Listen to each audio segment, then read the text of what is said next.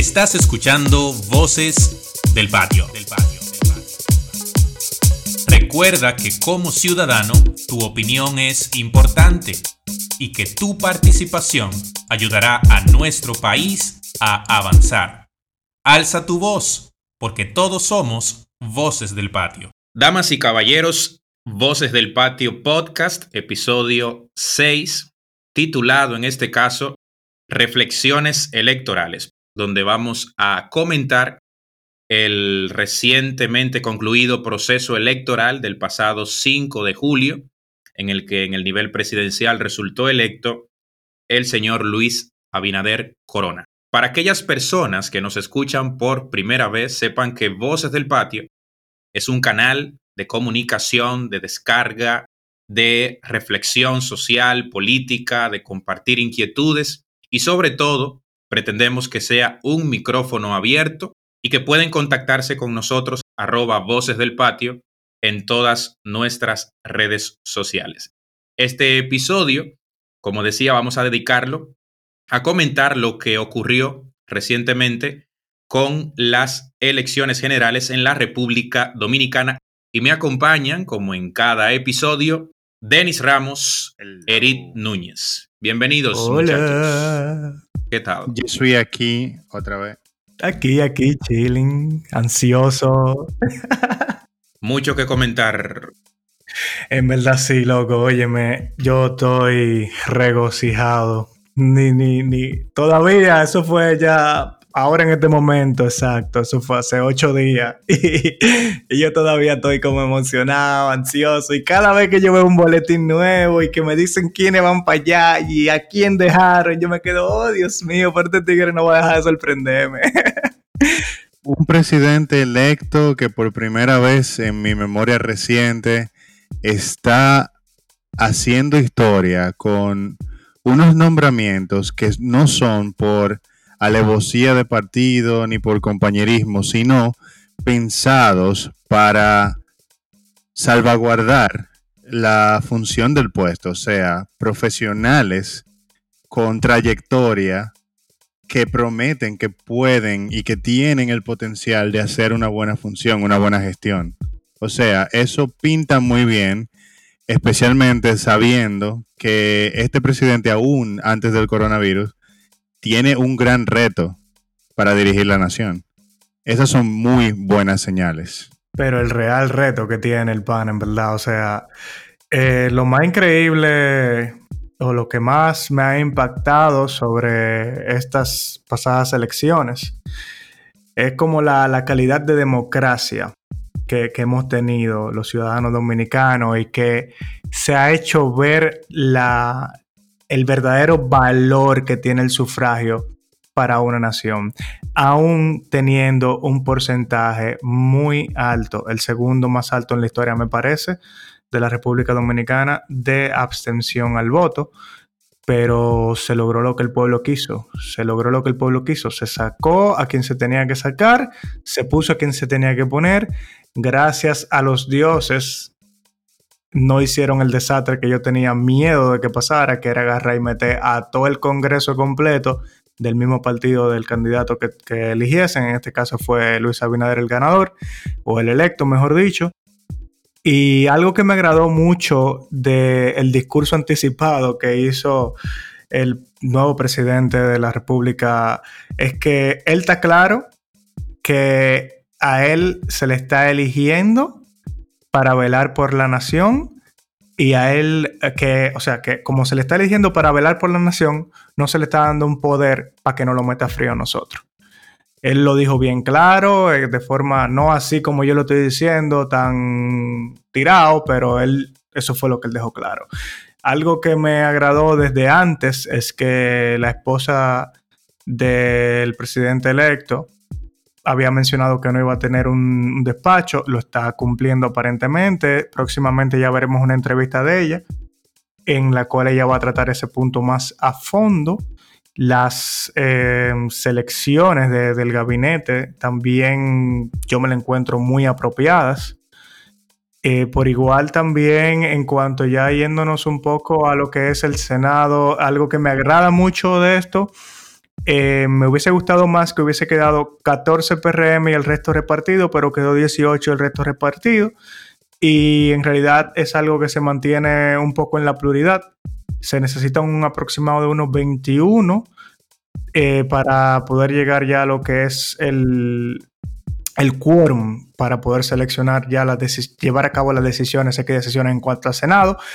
En cuanto a la Cámara de Diputados, tenemos un problemita con el método Dijon, entonces eso ha complicado un poquito el asunto, pero ese método es lo más idóneo para el tipo de sociedad en el que vivimos. Yo sé que hay mucha gente que no le agrada, hay mucha gente que está, con el grito al cielo de que le hicieron trampa, de que qué sé yo qué, pero señores, vamos a ser claros. Eso se avisó de un principio que si usa ese método, usted sabía dónde se estaba metiendo. Esa resolución está ahí. Sí, sí, sí. e incluso, aparte de eso, es lo más democrático, es lo más idóneo. ¿Por qué digo esto? Porque de lo contrario, tuviésemos mayoría casi absoluta del PRM. Y eso no es lo que se quiere. Yo no quiero que ese tigre agarre y mande un comunicado y diga, esto es lo que yo quiero y eso es lo que va. Yo lo que quiero es que él lo estén vigilando y que cualquier vainita, la mínima cosita, se le rebote para atrás. Estamos vigilando. Algo que yo quiero dejar bien claro es que aún él haciendo o tomando buenas decisiones desde antes de sentarse en el trono de Juego de Tronos, él tiene que estar claro que el pueblo no se va a quedar de brazos cruzados y no le va a aplaudir toda la loquera que le haga o toda la cosa buena que le haga. Eh, siempre hay que mantenerse con cautela vigilando, no haciendo críticas dañinas como he visto en muchas páginas en las redes. Luis tiene un pensamiento parecido al mío en este aspecto porque hay muchas personas que simplemente están criticando por criticar. No están dando una crítica de valor, una crítica constructiva no están tampoco em, aplaudiendo lo que se tiene que aplaudir. Señores, algo que usted tiene que tener claro es que si usted va a criticar, también tiene que saber aplaudir lo bueno. Y hay que esperar, porque el Señor ni siquiera se ha sentado. O sea, por ejemplo, hoy lo que estamos es a 13 del mes 7. Cuando ustedes escuchen eso, tal vez estemos a 15, 16, qué sé yo, del mes 7. Entonces, coño, hay que aguantarse. Hay que esperar cómo se desarrolla todo. Eso sí, ténganlo claro.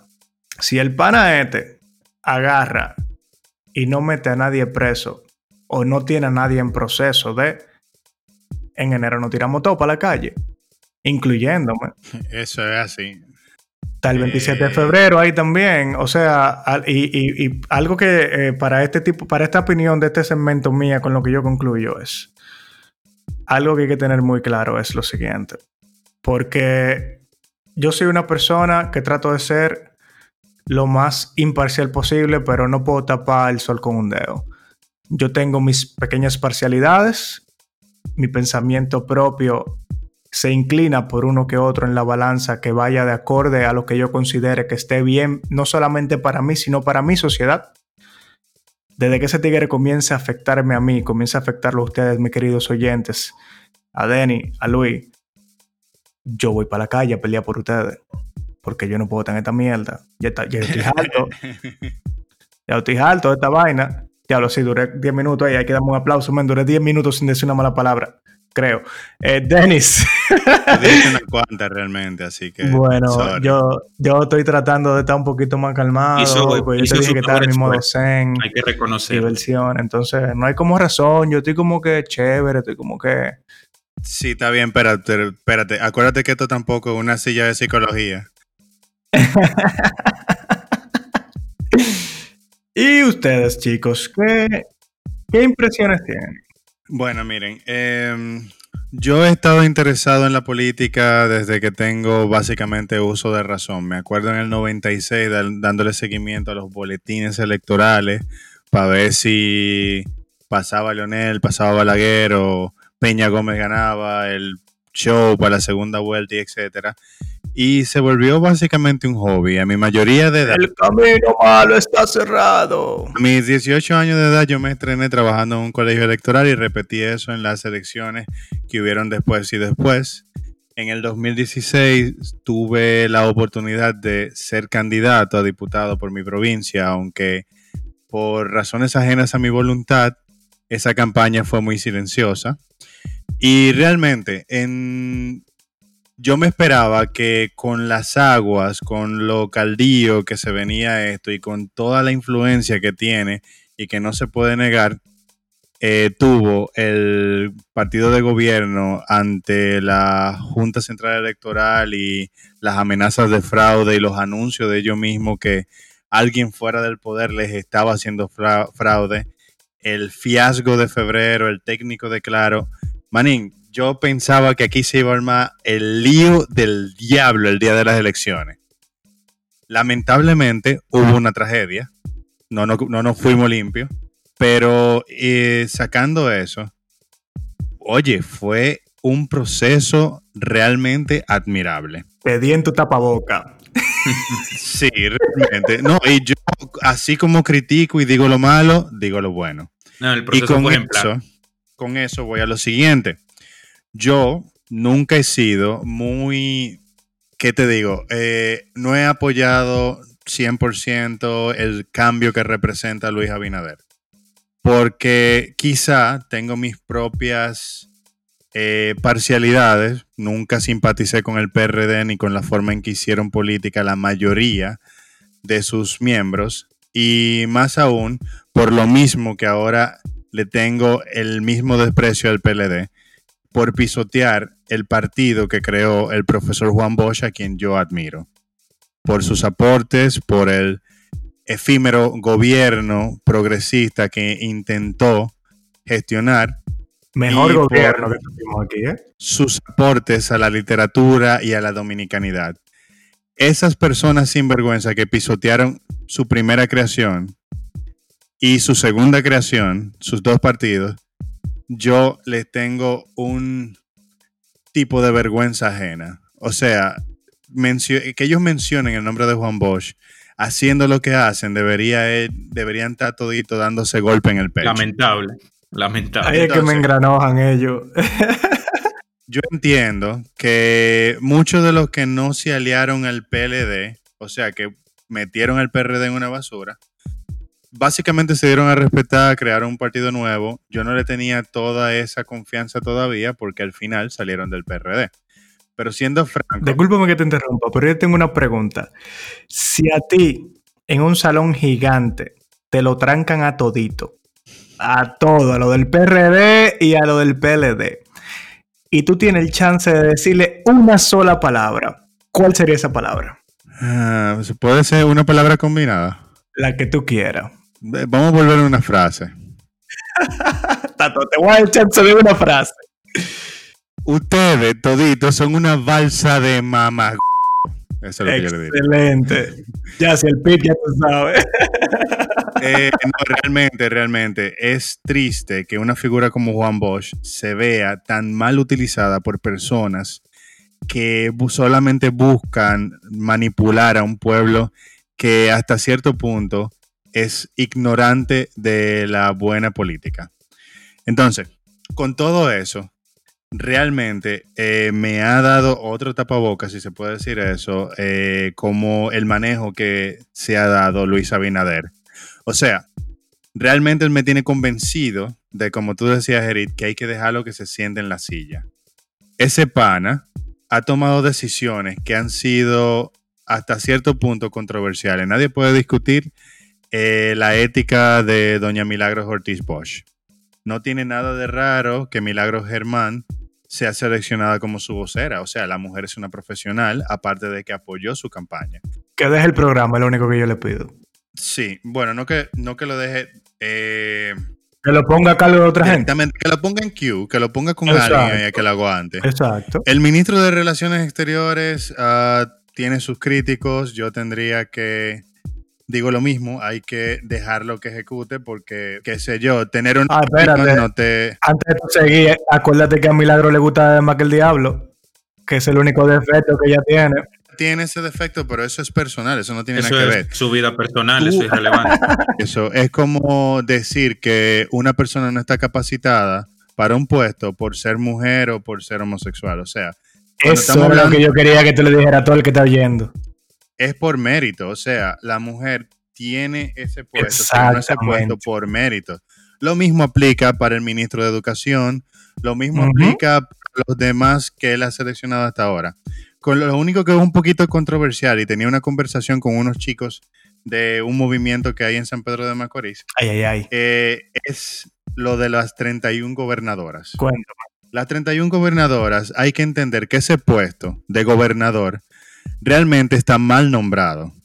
Un gobernador es simplemente la representación del poder ejecutivo en una provincia. No es el representante de la provincia electo por el pueblo porque ese es el senador es simplemente alguien que es la vista, los ojos del presidente en esa provincia, porque es un gobierno centralizado, es el presidente de todos, pero él no puede estar en la 31 provincia y el Distrito Nacional al mismo tiempo.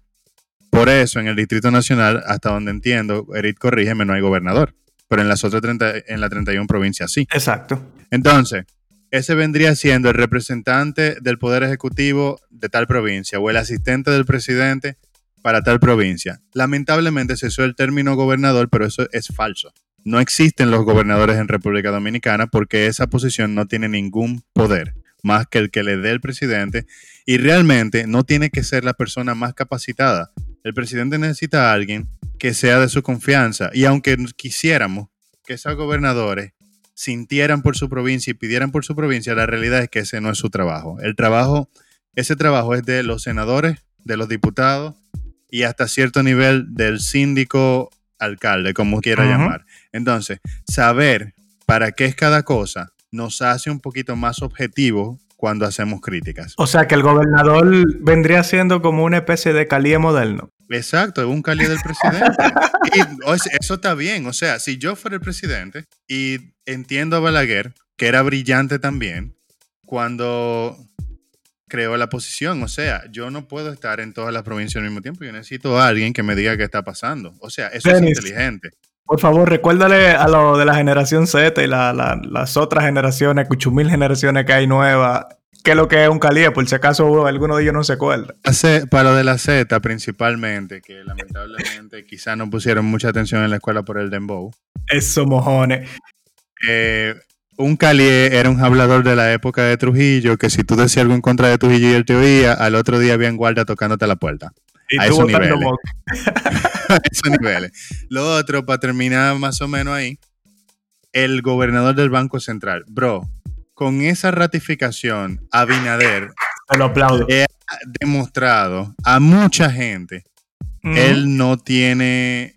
Eh, esa, ese miramiento, ese rencor con alguien que fue parte del gabinete del partido anterior. Él está buscando que su gobierno sea bueno. Aunque no se dé así, porque hay que reconocer que tiene un gran reto económico por la deuda que tiene el país y ahora agravada por la situación de la pandemia. Manín, estamos hablando que la pandemia, más el 62.4% del PIB que tenemos en deuda, no, eso ni el diablo lo aguanta. La primera dama, o sea, ese despacho no tiene razón de ser. Los gobernadores literalmente tienen eh, asistencia social y trabajan eso. Si todos esos recursos que se asignaron al despacho de la primera dama ahora se canalizan vía las gobernaciones, ojalá y ese sea el plan, le aplaudo, porque sería más equitativo. Equidad es darle al que lo necesita la igualdad es darle a todo el mundo igual. Todo el mundo no tiene las mismas necesidades. Exacto. Ahora bien, ahora bien, ¿y el señorito Luis? ¿Qué, qué, qué tiene Luis en Ilumina con tus reflexiones. bueno, eh, sobre el proceso electoral que recién culminó, yo anoté algunas conclusiones, así en sentido general. Ahí que me da miedo cuando anoto. Primero que, que hay que reconocer, hay que reconocer y felicitar al pueblo dominicano en sentido general y a la juventud dominicana de manera particular, quienes a pesar de las delicadas circunstancias en las que nos tiene sumido el COVID-19, dieron verdaderamente una muestra de civismo ejemplar participando de este proceso matizando la estadística del 40 y pico por ciento de abstención a propósito de, la situación que estamos viviendo con la pandemia, era de esperarse. La mayor abstención desde el año 90, si no recuerdo mal el dato. Exacto. también no se puede, no se puede dejar de, de, reconocer, porque como uno dice, como uno le da palo, también tiene que reconocer cuando lo hacen bien. No se puede dejar de reconocer igualmente la labor de la Junta Central Electoral tan cuestionada y criticada en los últimos meses Deben irse como a raíz de los traumáticos procesos de elección recientes, eh, ya los ya conocidos, los que motivaron las jornadas de febrero. Era justo. El personal en los colegios electorales se mostró eficiente, diligente y atento para con la ciudadanía en sentido general. Algo que me encantó en, en este apartado fue este grupo voluntario, ciudadano, apartidista que se armó los llamados guardianes de la democracia, nuestro reconocimiento desde la cabina de voces del patio, qué maravilla, y qué papel jugaron en garantizar la transparencia del proceso. Se nuestro pasaron. reconocimiento vaya para esos jóvenes que voluntariamente se, se anotaron para participar y ser los ojos Ese es el patriotismo que no hace falta. Eso fue atento, estamos altos, ¿eh? De la, de la plaza. Correcto. Por otra parte, se subestimó dentro del oficialismo la trascendencia de esas jornadas de protesta del pasado mes de febrero y sobre todo del calado que tuvieron esas protestas en la juventud dominicana. Aquello fue la descarga de una generación de jóvenes hastiada y ninguneada por demasiado tiempo y les costó y se demostró que les costó. El Partido de la Liberación Dominicana, hay que decirlo tal cual, es el gran derrotado del recién concluido proceso. Y la gran responsabilidad de ese resultado se encuentra dentro de esa organización. Me parece a mí que es tiempo de, de que ese partido mire hacia sus adentros y haga la autocrítica correspondiente. Luego se verá, luego se verá si, si hay la voluntad y la humildad suficientes y se deja esa soberbia histórica de lado. Sueña. Porque hay que, hay, que, hay, que, hay que decirlo, el PLD es la organización política más importante del país en las últimas tres décadas, probablemente, para bien y para mal. Y sus aportes están ahí y no reconocerlos es mezquino también. Esos son Ujú. hechos, esto no es una opinión. No portaremos Y la ellos, democracia. La democracia nacional, hay que decirlo también, necesita de un partido de la liberación dominicana que mire hacia adentro, que haga autocrítica, que se reconstruya estructural y moralmente. Que creen nuevos líderes. Exacto, que permitan esa transición y esta cúpula de ancianos del oráculo, de la edad antigua, que es lo que parece aquello, Yep. se da espacios de participación porque hay muchos valores. Hay una juventud muy valiosa dentro del partido que me consta, que conozco de, de manera personal, muchos casos. Entonces, Eh, Ya es un tema de que ellos sin- cedan. Ellos pueden funcionar bien sin ciertos temojones. correcto. Decir también que pese a los esfuerzos económicos y de promoción de toda índole, se probó, se demostró que la fórmula Gonzalo Castillo, Margarita Cedeño, fue un total y rotundo fracaso. Vamos, La juventud, la Loco, juventud, espérate, te falta uno. Ese fue Gonzalo, Margarita y Chayán. Ay. la juventud, mayoría en el padrón electoral, demostró que quiere otro tipo de propuestas, nuevos rostros y nuevas maneras, sobre todo, de hacer política. Estamos creciendo. La soberbia, la soberbia característica. De la cúpula del PLD les condenó, en definitiva. Hay un nombre propio dentro de esa cuota de responsabilidades que seguramente vendrá y ese es el licenciado Danilo Medina Sánchez Pero ¿cuál corrupción? hay tareas importantes, hay tareas importantes que tiene que hacer ese partido por delante, Qué corrupción. tienen que replantear el liderazgo dentro de la organización, entre muchas otras. De manera que este proceso electoral ha demostrado que, entre otras cosas, hay una juventud dominicana como nunca interesada por política, que quiere educarse en conceptos de política, entender cómo funciona el Estado. Es una juventud que quiere votar propuestas para dejar atrás la infamia que tenemos que superar también, que estas campañas electorales costosas económicamente tienen Sí, que terminar, se gastan unas cantidades de dinero ridículas para un país con los compromisos económicos que tiene el nuestro y que tenemos que trabajar en otro tipo de procesos de campaña y promoción política. Tenemos que dejar atrás este ataque personal, esta campaña sucia de toda la vida. De hecho, ese populismo de la mierda. La demagogia, ese prometer imposibles. De hecho, algo interesante, brother, sorry. Y eso hay que resaltarlo. Hay que ponerle atención a qué se hace con ese dinero que reciben los partidos políticos. Porque de, personalmente, como ya había mencionado, yo participé en unas elecciones y se supone que ese dinero se reparte y yo no vi un solo peso para invertir en una campaña para el partido por el que yo estaba postulado. O sea, que ese dinero se quedó en los bolsillos de alguien para uso personal.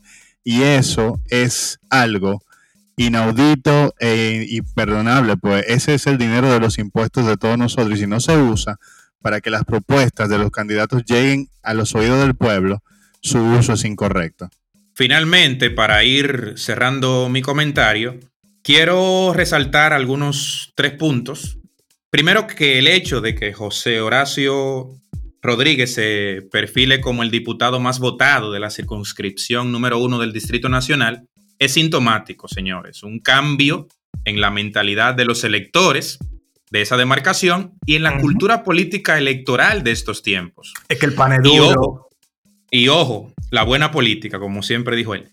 Quien no tome nota va a quedar rezagado. Por eso yo pienso que el oficialismo, dígase, el Partido de la Liberación Dominicana, tiene que sí o sí hacer autocrítica, ver las cosas que no se hicieron bien, entender que esa política asistencialista, esa palabra tan manoseada por Margarita Cedeño, eso es cosa del pasado. Aquí hay que aportar propuestas, aquí hay que aportar contenido, porque la juventud como nunca está interesada, inquieta por política y es la mayoría en el padrón electoral. Por otro lado, destacable el hecho de que el liderazgo político de los diferentes partidos supo reconocer pública y oportunamente a los vencedores de esta carrera electoral, sin las pataletas, sin los lloriqueos de otras épocas, lo que da cuenta de una madurez política y del sentido común de todas las partes, entendiendo que estamos en unos días complicados con el coronavirus y que lo que menos necesita la sociedad dominicana, o menos necesitaba la sociedad dominicana en este proceso, era un drama electoral posterior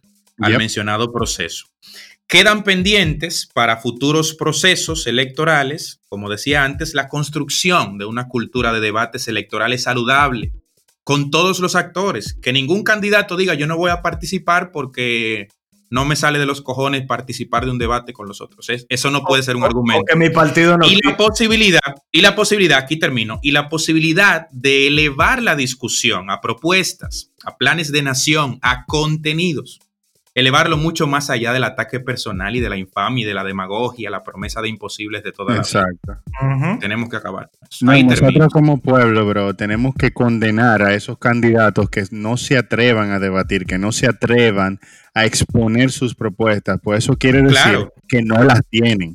Entonces nosotros no podemos... Debería ser motivo de, descalificación para seguir apoyando a un candidato que no quiere decirte que él va a ser en la posición, porque realmente quiere decir que o no tiene idea o él está como los merodeadores de Harry Potter que juran solemnemente que sus intenciones no son buenas. Esa es la realidad. Señores, finalmente, Finalmente, vamos a comentar de manera breve lo que podemos esperar o, las expectativas que tienen ustedes respecto de las nuevas autoridades, el Partido Revolucionario Moderno, sentado en el Poder Ejecutivo. Eric. A forma breve, breve, breve, menos de 30 segundos. Número uno, que metan a todo el que tienen que meter preso que no me agarren y me hagan un allante y me pongan a lo técnico preso, que él sabe quién es que queremos, qué cabeza que queremos, es la gente grande, no es el eslabón más pequeño. Número dos, que se mejore la maldita deuda que tenemos, que baje en ese 62% del PIB, por algo se quedó al viso ahí. Y número tres, que brinden una estabilidad y comiencen a dar garantías de derechos al pueblo dominicano. Denis, le cedo la palabra.